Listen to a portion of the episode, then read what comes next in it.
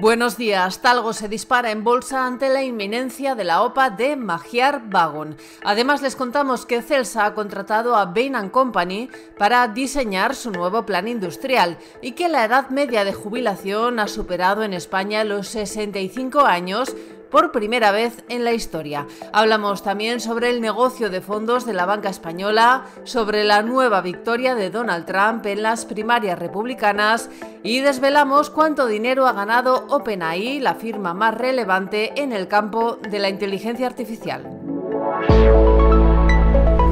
Talgo volvió ayer a dispararse en bolsa ante la inminente oferta de compra por parte del inversor húngaro Magyar Wagon.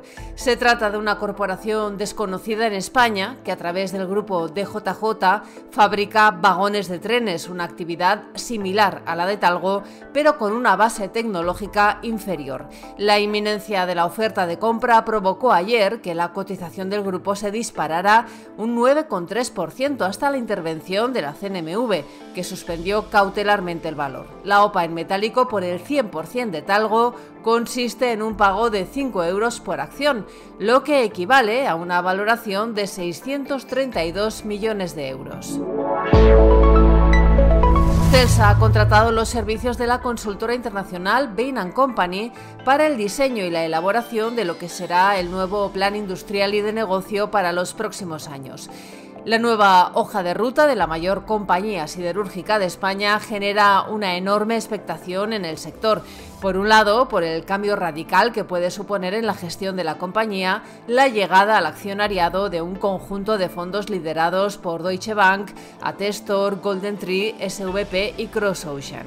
Por otro lado, porque una vez definidas las líneas maestras del nuevo plan, va a comenzar el proceso de búsqueda de un socio industrial que garantice la españolidad de la compañía a futuro.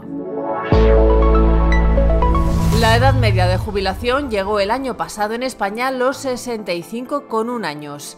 Es la primera vez que ocurre en la historia de la seguridad social y representa tres meses más respecto a la edad media de 64,8 años que se registró en 2022. En 2019 este indicador estaba en 64,4 años. Son datos que proporcionó ayer el secretario de Estado de la Seguridad Social, Borja Corujo, en su cuenta de X. El retraso en la edad de jubilación se debe a varias razones. Una de ellas tiene que ver con las reformas realizadas por el Gobierno en la legislatura pasada, que endurecieron considerablemente el acceso a la jubilación anticipada.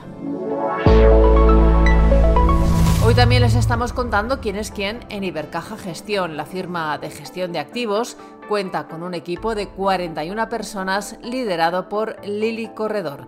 Les hablamos además sobre el negocio de fondos de la banca española, que ha crecido un 12%. Durante el último año, las gestoras de los bancos, que acaparan alrededor del 75% de los fondos de inversión en el mercado español, han gestionado un patrimonio en fondos que alcanza los 264.177 millones de euros. Y en Estados Unidos, el expresidente Donald Trump ha ganado en los caucus republicanos de Nevada, donde no se enfrentaba a ningún aspirante de peso, según las proyecciones de los diarios The New York Times y The Washington Post. Hoy viernes las protestas del campo prosiguen con manifestaciones convocadas por las organizaciones agrarias en Zamora, Bilbao y Badajoz. Se estima que las movilizaciones han causado ya pérdidas millonarias. A ello se suma un posible paro indefinido que pretenden convocar los transportistas autónomos desde mañana. Y si tienen que subirse a un tren en las próximas horas, deben saber que Renfe ha cancelado 310 trenes, 89 de alta velocidad y larga distancia, y 221 de media distancia por una jornada de huelga de 23 horas convocada para hoy por comisiones obreras. Y en la bolsa el IBEX 35 subió ayer un 0,17% y recuperó los 9.900 puntos.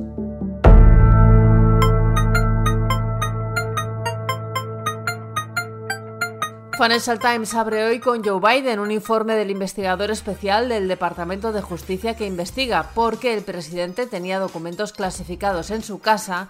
Ha definido a Biden como un anciano con una memoria frágil. El mandatario ha respondido enfadado que su memoria está bien y que sabe perfectamente lo que hace. Además, el diario británico nos cuenta que OpenAI ha conseguido en los últimos 12 meses un beneficio de más de 2.000 millones de dólares gracias a sus avances en inteligencia artificial y el famoso ChatGPT. La compañía ha multiplicado su beneficio por 12, lo que la convierte en una de las empresas que más rápido han crecido en la historia. Estos son algunos de los asuntos que van a marcar la actualidad económica, empresarial y financiera de este viernes 9 de febrero. Soy Amayor Maichea y han escuchado La Primera de Expansión, un podcast editado por Raquel Moreno y dirigido por Amparo Polo. Nos pueden seguir de lunes a viernes a través de expansión.com, de nuestras redes sociales y de las principales plataformas de podcast.